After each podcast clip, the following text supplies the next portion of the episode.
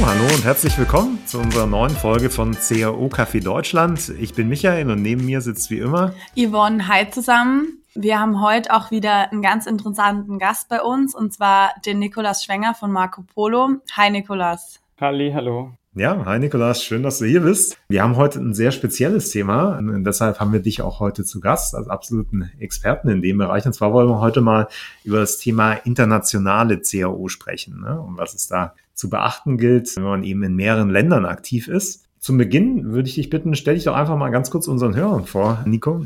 Genau, also Name ist Nico, Nikolas Nikos, die Kurzversion, die gefällt man sich ein bisschen besser, weil Nikolas finde ich mal so ein bisschen lang als, als Namen.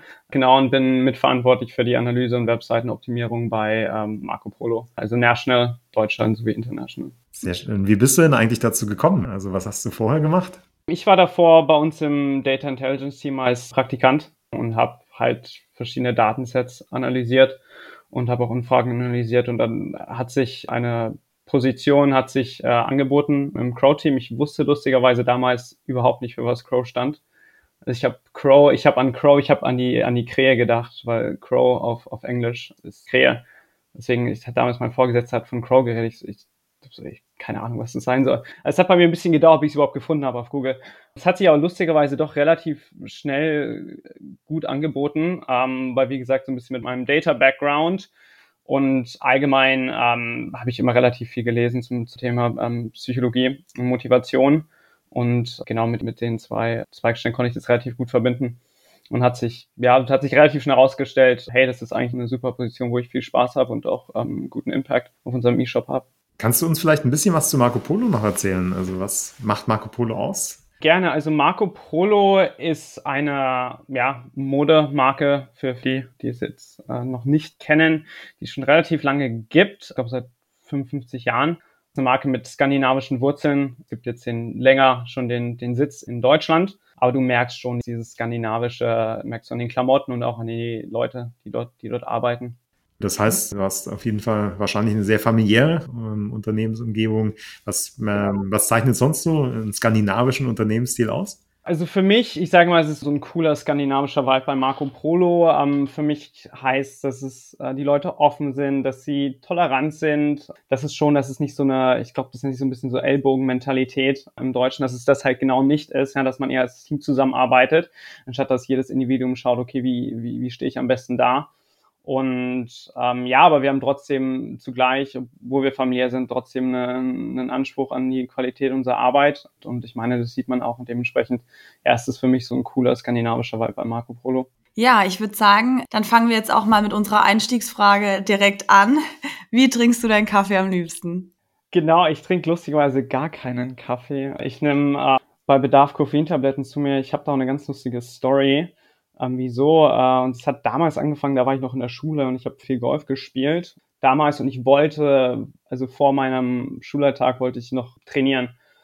Golf und wusste, okay, da muss ich ungefähr um 5.30 Uhr aufstehen, das ist sehr früh. Ich wusste, okay, die Erwachsenen nehmen gerne Kaffee zu sich, um halt gut durch den Tag zu kommen. Und dann habe ich auch so einen Gutschein von McDonalds gehabt für einen Kaffee. Dann habe ich gesagt, okay, probieren wir das Ganze mal aus. Also bin ich zu McDonalds gegangen, habe mir den Kaffee geholt äh, habe mir den dann an mein Bett gestellt, weil ich war damals auch im Internat, also wir konnten auch nicht einfach äh, eine Kaffeemaschine in, in unser Zimmer tun. Und danach, Punkt 5.30 Uhr, habe ich den Kaffee genommen und habe es auf Ex ausgetrunken, diesen kalten. Das war sehr, sehr widerlich und ich habe mir gedacht, okay, das kann es nicht sein. Es kann nicht sein, dass ich jeden Morgen jetzt diesen kalten Kaffee äh, reinziehen muss, damit ich irgendwie in den Tag komme und bin dann irgendwie auf Koffeintabletten bekommen und damals habe ich das erst ausprobiert, ich habe gedacht, ich habe den Heiligen Gral zur Effizienz gefunden, weil es hat super gut funktioniert. Ich habe relativ schnell den Kick bekommen und genau nehme das eigentlich relativ konstant seit vielen Jahren, seitdem ich 18, 19 bin, bei Bedarf zu mir. Das heißt, äh, jeden Morgen 5.30 Uhr Koffeintablette einschmeißen und los geht's? Nicht jeden Morgen. Also ich gehe, ich gehe an manchen Tagen gehe ich ins Fitnessstudio vor der Arbeit, da habe ich so ein Pre-Workout, das ist so eine Art Booster, wo unter anderem auch, auch gut Koffein drin ist. Dann an sich versuche ich keine weitere mehr an dem Tag zu mir zu nehmen, weil ich will 500 Milligramm Koffein also nie übersteigen. Das habe ich einmal gemacht, da ging es mir ganz schlecht. Aber an den Tagen, wo ich nicht ins Fitnessstudio gehe in der Früh, auf meistens einen in der Früh und dann je nach Bedarf mittags oder nachmittags. Aber hast du nach diesem schlechten Kaffee von McDonald's jemals wieder einen guten Kaffee probiert? glaube tatsächlich. Ich, ich doch, doch, es gab, glaube ich, einmal eine Situation, wo ich es probiert habe, aber ich, ich weiß nicht, was es ist. Irgendwie der Geschmack taugt mir nicht. Aber vielleicht, vielleicht hast du recht, Yvonne, vielleicht sollte ich es tatsächlich nochmal so eine, so eine Chance geben. Aber ich, ich mag halt einfach, es ist halt einfach so simpel, weil ich habe halt diese Tabletten, habe ich immer mit. Ja, also ob ich, oder auch bei uns im Headquarter bin oder irgendwo anders bin und wenn ich mal merke, okay, ich brauche halt irgendwie so einen leichten Boost, dann ne, kann ich es mir halt sofort einnehmen. Deswegen, also ich bin eigentlich super happy damit, aber vielleicht, vielleicht sollte ich äh, Kaffee nochmal eine Chance geben. Also als To-Do aus dieser Folge für dich einmal einen richtig guten Kaffee probieren. Okay, werde ich, werde, werde ich mitnehmen. Machen wir. Ja, ähm, du bist ja sehr aktiv auch im Golfsport, habe ich gesehen. Spielst du da in der Liga oder wie, äh, wie kann man sich das vorstellen? Ne? Genau, also ich habe bis vor kurzem auch noch in der, in der ähm, also bei uns in der Mannschaft gespielt. Äh, die war zweite Bundesliga. Es war jetzt zeitlich auch mit anderen Verpflichtungen ein bisschen schwierig. Deswegen habe ich das Anfang dieses Jahres beendet. Aber, aber an sich spiel ich, habe ich trotzdem äh, relativ viel weiterhin äh, Turniere ähm, gespielt, also eher mit dem Fokus auf lokale Turniere und ist schon noch auf jeden Fall so ein Hobby, also vielleicht sogar ein bisschen mehr und habe auch noch so einen Golfblog auf Instagram, wo ich ein bisschen darüber berichte. Aber ist immer noch ein Teil von meinem Leben, auf jeden Fall. Und wie passt äh, Golf und CAO zusammen? Siehst du da irgendwelche Parallelen? ist lustigerweise Golf ist sehr, sehr ähnlich zum realen Leben und zur Businesswelt, weil beim Golf ist es so, dass du halt wirklich lernst, okay, wie gehe ich wirklich an die Dinge strategisch ran, weil wenn du jetzt anfängst, okay, machst irgendwie einen schlechten Schlag, du bist emotional, das nimmt dich mit, das versaut dir also ziemlich die gesamte Runde. Und so ist es ja auch im echten Leben oder im Businessleben. Ja, ich habe irgendein Meeting, irgendwie das Outcome hat mir nicht gefallen und dann nehme ich dieses schlechte Outcome und es versaut mir den ganzen Tag und dann sind meine anderen Tasks auch hinüber. Also es sind so einer von vielen Dingen, die wirklich, wo ich echt ziemliche Parallelen sehe aus dem Golf in, in der Businesswelt oder auch in der Crow-Welt. Und dementsprechend, also ich habe vielen Sachen Disziplin gelernt, also Resilience, Hartnäckigkeit und wirklich auch, ja, mich, äh, mich selber ähm, emotional unter Kontrolle zu haben. Also hilft auf jeden Fall stark als Ausgleich, äh, nehme ich mit. ja, kommen wir noch mal ganz kurz auf Marco Polo zurück. Also ihr seid ja extrem international auch und äh, habt Jobs in mehreren Sprachen was würdest du sagen, sind so die Herausforderungen, die du da äh, siehst bei der CRO? Also was sind so die Themen, die dich täglich bewegen? Ja? Genau, also das international ist halt das Thema, das halt, okay, ich fange so an. Die internationalen E-Shops äh, müssen sich sehr der dementsprechenden Kultur anpassen. Ich nehme das mal mit so einem Beispiel, mit einem klaren, ne? zum Beispiel Polen. Das ist damals, was ich mir relativ genau angeschaut habe. Und zwar, der polnische E-Shop muss sehr anders aussehen als zum Beispiel ein deutscher E-Shop, weil halt Polen eine ganz andere History hat als Deutschland. Äh, also nur so als Background-Information. Äh, Polen war Teil eines kommunistischen Regimes bis 1989. Und das macht natürlich etwas mit den Leuten. Klar, kommunistisches Regime, die Leute haben allgemein weniger Geld, heißt, sie haben einen größeren Bedarf auf Sicherheit, weil sie haben natürlich äh, nicht die Mittel, um irgendwelche Käufe oder äh, irgendwas einzukaufen, ja, äh, was ihnen eventuell am Ende nichts bringt oder nichts passt oder deswegen, deswegen haben die ein sehr, sehr starkes Sicherheitsgefühl. Dementsprechend muss sich um ein Conversion Rate oder allgemein der E-Shop optimiert ist für das dementsprechende Land, Polen in dem Beispiel, muss man sich dementsprechend darauf anpassen. Genau, also es ist jetzt ein konkreter Unterschied zwischen uns Deutschland oder allgemein der Dachregion und ja, genau. Und, und so geht es ehrlich gesagt, zieht sich das so ein bisschen von Land zu Land. Also meinst du, da bräuchte man günstigere Produkte, Vordergrund, mehr Sicherheitsversprechen oder wie, äh, wie kann man sich das vorstellen? Ne? Also Preissensibilität ist ein großes Thema, ist ein großes Thema allgemein zurzeit. Aufgrund der aktuellen Marktsituation ist in Polen aber nochmal ein größeres Thema, auch wenn du dir anschaust, das durchschnittliche Einkommen in Polen ist ein Drittel von dem, was wir in Deutschland haben. Und allgemein sind die halt dementsprechend wesentlich äh, Sale-getriebener, also allgemein. In, äh, in, wie vielen Ländern seid ihr jetzt äh, aktiv? Im Testing oder allgemein? Vielleicht beides, ja. ja. allgemein und wie viel davon testen schon? Ja? Allgemein, das ist eine relativ gute Frage, ehrlich gesagt. Ähm, oh, ich möchte jetzt nichts Falsches sagen. Deswegen, also. Dann nehmen wir die Länder im Testing. okay. Ähm, also an den Ländern, wo wir testen, sind ja also alles zurzeit innerhalb Zentraleuropa und Osteuropa. Und für wie viele Länder bist du verantwortlich? Also wir sind im Team für, für alles verantwortlich. Also wir speziell, wir schauen, wir sprechen zusammen zu den einzelnen Themen ähm, und zu den einzelnen Ländern äh, spezifisch. Und wir, wir, haben halt also keine spezifische Stand, wo wir sagen, okay, die Person ist für dieses Land verantwortlich, sondern wir sprechen allgemein ähm, dass jeder auch up-to-date ist und auch im Bild ist. Genau, dass jeder auch seinen Input geben kann bei uns im Team. Was testet ihr denn sehr stark? Ist, äh, ich denke mal, wahrscheinlich auch die Produktseite. Wie würdest du sagen, geht ihr da länderspezifisch vor? Ja? Also zeichnet so eine ideale Produktseite pro Land aus? Also was wir tatsächlich testen, kann ich nicht sagen. Aber allgemein, was wie meines Erachtens eine gute Produktseite aussehen muss, ist einfach schlicht und stiefvoll und dass halt nur die Informationen gezeigt werden, welche wirklich nötig sind für den Nutzer, nicht mehr und nicht weniger. Ich glaube, Information Overload ist etwas, was wir auf oder was ich, was mir bei relativ vielen Webseiten auffällt, also wesentlich mehr Informationen angezeigt werden, als tatsächlich benötigt, als dein Gehirn eventuell vielleicht sogar verarbeiten kann in einer kurzen Zeit. Und ähm, genau, und das ist halt je nach Land sind gewisse Dinge stärker zu beachten. Das wäre jetzt in dem Beispiel von Polen halt das Thema Sicherheit. Was ich auch immer noch ganz wichtig finde bei den Produktseiten, wie du es gesagt hast, es soll, also die Informationen sollen vorhanden sein. Und bei mir ist auch immer wichtig, die relevanten Infos sollen zu finden sein, weil ganz oft finde ich zum Beispiel auf Produktseiten sind irgendwelche Informationen total versteckt, die für mich jetzt beispielsweise auch beim Kauf relevant wären. Ähm, ich finde, das passiert auch sehr, sehr oft, wenn alles irgendwie versteckt ist oder man muss erst irgendwo draufklicken, damit man zu den Infos kommt. Ähm, ich finde, das ist auch immer wichtig, dass die Informationen sichtbar sind. Ja, und halt auch einfach, einfach verständlich. Jetzt zum Beispiel Marco Polo, was jetzt wichtig wäre, ist, dass es nicht in irgendeinem Design-Fachjargon wäre, ähm, sondern es ist wirklich etwas, das hey, was, was ist jetzt an dem Artikel äh, oder an dem Produkt so besonders? Bei den verschiedenen Ländern, äh, die ihr habt, da ist ja wahrscheinlich die, die Versuchung mal recht groß, wenn du mehrere Länder steuerst, dann einfach die Erkenntnisse aus einem Land äh, direkt dann auch für ein anderes zu verwenden. Wie geht ihr da vor, um sowas zu verhindern? Also betrachtet ihr jedes Land wirklich so komplett autark oder gibt schon viele Dinge, wo ihr sagt, Mensch, das äh, ist ein Test, den lasse ich jetzt mal über alle Länder laufen. Wie, wie kann man sich das jetzt etwas unspezifischer, ich weiß, du darfst nicht allzu viel dazu teilen, aber vielleicht so ein bisschen allgemeiner vorstellen dann.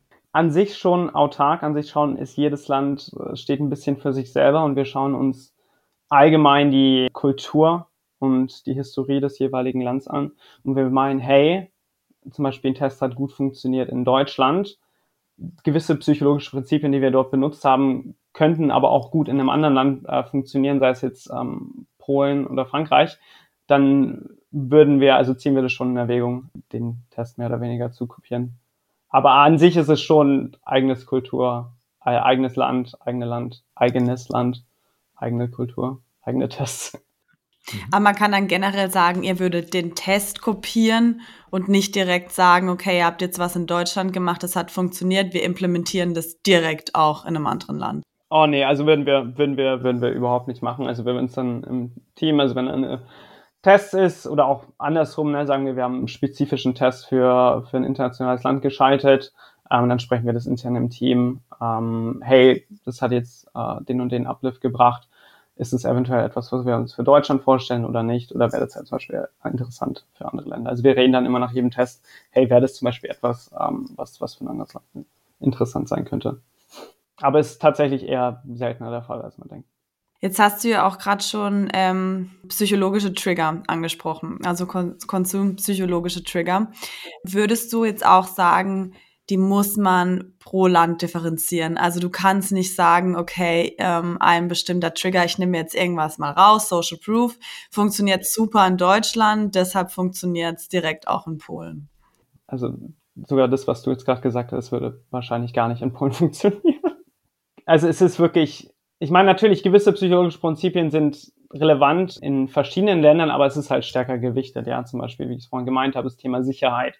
In Niederlande ist, ist größer, äh, nicht in, in Polen ist größer, als es in anderen Ländern sein wird. Und ja, das, wie gesagt, das zieht sich halt so ein bisschen von E-Shop zu E-Shop. Zum Beispiel in, in den Niederlanden ist das Thema Nachhaltigkeit nochmal wesentlich größer. Und da gibt es auch lustigerweise eine, eine kurze, kurze Story, die ich erzählen kann. Und zwar gibt es in Niederlande gibt's eine Umweltpolizei und die gehen tatsächlich von Mülleimer zu Mülleimer und die schauen, ob du deinen Müll trennst. Und wenn du den Müll nicht getrennt hast, kriegst du ein Bußgeld. Das sind halt so Dinge, die ich in meiner Recherche rausfinde, wo ich weiß, okay, hey, das Thema Nachhaltigkeit dort ist ein größerer Faktor und muss dementsprechend beachtet werden im, im Testing oder allgemein im E-Shop. Dann würde mich natürlich interessieren, wenn du sagst, du machst dich über diese Besonderheiten in den Ländern schlau. Wie, wie gehst du da vor? Also vielleicht ist das ein Tipp, den du äh, unseren Hörern mitgeben kannst. Woher weiß ich, wie so ein Land tickt? Also ich schaue mir erstmal die Historie und die Kultur des Landes an. Also ich äh, lese mindestens ein Buch des jeweiligen Landes und betreibe oftmals zusätzlich Recherchen zu gewissen Themen. Zum Beispiel bei mir war das bei Polen länger nicht klar, wie die ticken. Also ich habe ein Buch gelesen, ich habe es immer noch nicht so ganz verstanden, aber als ich dann Deep Dive gemacht habe, okay, in deren, in deren Kultur und okay, kommunistische Regime, dies, das, jenes, da habe ich die Menschen dann da ein bisschen verstanden und dann allgemein rede ich noch mit den, mit unseren Leuten von Retail aus dem jeweiligen Land oder auch ähm, Personen, die ich selber kenne, die aus dem jeweiligen Land kommen. Um dann auch dem nochmal deren Verständnis und deren Einschätzung zu bekommen. Also ich muss sagen, ich finde es echt richtig cool, dass ihr euch da auf jedes Land spezifisch einlässt, dass ihr lest, euch informiert, wie die ticken. Ich glaube, das muss man wirklich machen, damit man auch in jedem Land erfolgreich sein kann. Absolut. Ich meine, es gibt natürlich gewisse Segmente. Also ich würde jetzt Deutschland, Österreich, Schweiz ein bisschen in den Dach, äh, also in den Dachsegment stellen, also doch relativ ähnlich. Und anderes Segment wäre dann Osteuropa, ja, mit Polen, Tschechien und etc. Aber zum Beispiel Asien wäre nochmal eine komplett andere Schiene. Kommen wir vielleicht zu einem anderen Thema, wenn wir bei der Recherche schon waren. Welche Tools nutzt du denn eigentlich so in deiner täglichen Arbeit? Also ich arbeite sehr viel mit Google Analytics und Power BI. Das ist ein ja, Data, ja, ich kann es nicht mal aussprechen, Visualization Tool. Genau. Was auch gängig ist, ist Tableau, aber wir nutzen halt ähm, Power BI. Und ja, natürlich kann man keine AB-Tests schalten ohne ein AB-Testing-Tool. Also diese drei Dinge sind für mich essentiell. Also das sind die Tools, mit denen du täglich dann auch arbeitest. Direkt morgens nach deiner Koffeintablette sofort. Google Analytics, VW1 und dein AB-Testing-Tool an. Sehr gut. ja, na, ja, doch, tatsächlich, hauptsächlich. Ähm, also es lässt sich echt im Power BI wirklich wahnsinnig viel machen. Und wie bleibst du über die Länder informiert? Also startet dein Tag mit der Koffeintablette auch mit der jeweiligen Tageszeitung dann aus, aus Polen oder wie, wie weißt du Bescheid, was gerade so in, in dem Land abgeht? Also es ist nicht so, dass ich mir jeden Tag irgendwie fünf Newsletter reinziehe über das jeweilige Land, sondern es ist doch eher so projektmäßig, okay, ich schaue mir jetzt mal die Kultur in Polen an. Genau, also so wäre dann mein Tag auch sehr, sehr lang, wenn ich wirklich sagen würde, okay, ich würde mir jetzt echt jeden Tag ein, zwei Stunden Newsletter zu dem jeweiligen Land an, äh, zu den Landen anschauen. Also es wäre wär mein Tag sehr, sehr lang. Genau, deswegen ist es halt tatsächlich bei mir eher so, so, so projektmäßig. Was würdest du sagen, sind gerade im Moment die aktuellen Trends, bei denen du sagst, sollte man auf jeden Fall folgen, wenn man im CRO-Bereich tätig ist? Das größte Thema zurzeit ist wirklich ist, äh, Preissensibilität beim Endkonsumenten. Und das ist einfach aufgrund der aktuellen Marktsituation. Selbst Menschen, die sich nicht mit Finanzen beschäftigen, wissen, okay, am Ende ist weniger Geld auf meinem Konto aufgrund der Inflation. Ich glaube, das ist tatsächlich mittlerweile bei jedem angekommen. Und das merkst du halt einfach. Weil klar, wenn man merkt, okay, ich habe weniger Geld, ja, ich zahle für mein, für mein Lebensmittel zahle ich 300 Euro anstatt 200 Euro für das Gleiche, ja, dann kaufe ich mir vielleicht halt auch eher mal Schuhe, die ein bisschen günstiger sind. Und das merkst du halt allgemein in der geringeren Konsumbereitschaft. Und ja, das ist, das ist tatsächlich unabhängig. Äh, meines Erachtens ist es tatsächlich unabhängig von, von, von Land. Das ist wirklich, was du durchaus durch, durch den gesamten Markt siehst. Und dann gibt es gerade natürlich Länder wie Polen, wo das natürlich nochmal on top kommt. Das ist schon ein Land, was schon sehr preissensibel ist. Ähm, aber ja, auf jeden Fall. Preissensibilität, das ist, wenn du auch, wenn du dir äh, Consumer Research anschaust, das ist einfach das Nummer eins Thema. Also es war lange vor allem auch im, im Dachbereich Nachhaltigkeit war ein, war ein sehr, sehr wichtiges Thema. Aber es ist letztendlich der Mensch ist, ist Ego, denkt an sich selber und äh, letztendlich ist dem Mensch wichtig, hey, wichtig, dass ich halt genügend Geld auf dem Konto habe, das ist mir jetzt wichtiger, anstatt dass jetzt das Produkt besonders nachhaltig ist. Jetzt mal losgelöst dann von Marco Polo, wenn wir über das Thema Preissensibilität sprechen. Welchen Tipp würdest du unseren Hörern denn allgemein dazu geben? Also unabhängig jetzt, welchen Shop sie betreiben, damit umzugehen? Also was sind die Implikationen? Siehst du da mehr mehr abwarten für die Black Week aktuell, die auf uns zukommt, dass die, der Konsum erstmal jetzt pausiert, bis dann die Angebote da sind? Oder ähm, ist es eher so, dass mehr Angebote oder reduzierte Ware ähm, gekauft werden könnte momentan? Also was, was sind so die Learnings aus dieser Preissensibilität für unsere äh, Hörer, die sie mal beschäftigen sollten? Wie gesagt, losgelöst jetzt von Marco Polo, ne? Also ich würde selber sagen, äh, starke Kommunikation auf den Sale und den Endkonsumenten wirklich klar machen, hey, du drückst dir ein super Produkt mit einer hohen Qualität für einen sehr geringen Preis. Ja, ich glaube, es ist auch wichtig, ähm, Elemente, richtige Trust-Elemente, Sicherheitselemente wahrscheinlich irgendwie auf der Seite zu platzieren, um nochmal so ein bisschen den, also den Kunden zu zeigen, hey, es ist ein gutes Produkt, ähm, sie haben Sicherheit. Ähm, das wäre vielleicht noch was, was ich jetzt mal ausprobieren würde, wahrscheinlich. Nee, auf jeden Fall, wie gesagt, also die Kommunikation also ich glaube, bei, bei mir wäre es echt so, ähm, ich kenne das jetzt selber auch von meinen Weihnachtseinkäufen. Irgendwie denkst du immer, wenn du jetzt kaufst, machst du einen Fehler, selbst wenn es reduziert ist, weil jetzt kommt ja die Black Week und, und, und vielleicht ist es ja noch günstiger. Weihnachten ist ja erst in zwei Du kaufst Monaten. jetzt schon Weihnachtsgeschenke. Klar, ja. nur wenn es natürlich reduziert ist. Ne? Bei mir wird es an Heiligabend erledigt. ich lasse mir jetzt die Schnäppchen natürlich nicht entgehen. Ne? nee, aber ich könnte mir vorstellen, dass es durchaus diese Angst bei, bei diese, vielen da ja. ist. Ne? Mache ich jetzt einen Fehler, wenn ich zu früh kaufe? Weil ich glaube, es gibt sehr, sehr viele Leute, die recht früh ihre Weihnachtsgeschenke kaufen. Ich habe mal eine Statistik gesehen. Ich glaube, Großteil fängt tatsächlich im Oktober schon an. Dazu gehöre ähm, ich nicht. Diese Last-Minute-Einkäufe sind eher die Minderheit. Ja. Okay, ich ja. gehöre zur Minderheit. was würdest du sagen, sind denn so, äh, war, war denn bisher so deine größte Herausforderung und was hast du daraus gelernt? Also ich würde tatsächlich auch sagen, schon wirklich das Verstehen der einzelnen Kulturen. Weil klar, ich bin ein bisschen rumgekommen, auch unter anderem durch, durch Golf. Aber ich war jetzt auch, ich habe jetzt auch nie ein Jet-Set-Leben gehabt, wo ich eine Woche hier, ein Wochenende da war.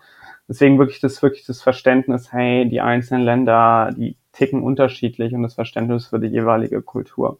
Weil klar, natürlich, du kennst das, was um dich herum ist und wenn ich natürlich viel mit der deutschen Kultur zu tun habe, ähm, bin ich natürlich dies hauptsächlich gewohnt. Und da wirklich das Verständnis zu kreieren für, für die anderen Länder und für die einzelnen Kulturen. So, und jetzt Marco Polo, euch gibt's ja schon ziemlich lange. Und ich würde auch sagen, ich glaube, ich kann das sagen, ihr seid erfolgreich mit dem, was ihr macht, sonst würde es euch nämlich nicht schon so lange geben. Wie schafft ihr das immer, euch immer wieder zu steigern, immer wieder an die neuen Situationen anzupassen? Ähm, ja. Genau, also was mich persönlich an Marco Polo begeistert, ist, dass, ja, Marco Polo gibt's jetzt schon seit 55 Jahren und wir schätzen auch wirklich unsere originellen Werte, ja, unsere Heritage.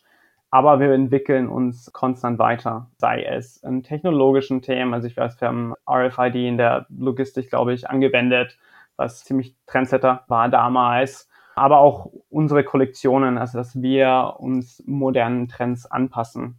Und das persönlich gefällt mir auch wahnsinnig gut an Marco ist wirklich dieses Jahr.